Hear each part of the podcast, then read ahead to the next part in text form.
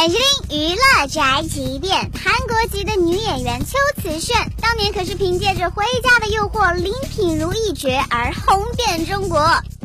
她与中国籍的男演员于晓光两个人因戏结缘，相恋结婚，被网友称为最美好的跨国恋。邱瓷炫和于晓光呢，最近在韩国首尔补办了婚礼。曾经一起合作过《回家的诱惑》的这个凌潇肃，也就是扮演洪世贤的男演员，现身婚礼并晒照送上祝福。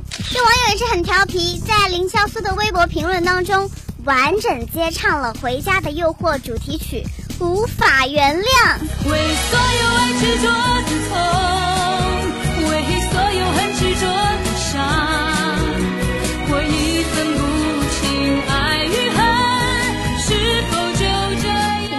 友啊，怎么穿着品如的衣服呢？人家品如大婚，真的应该送上祝福才是啊！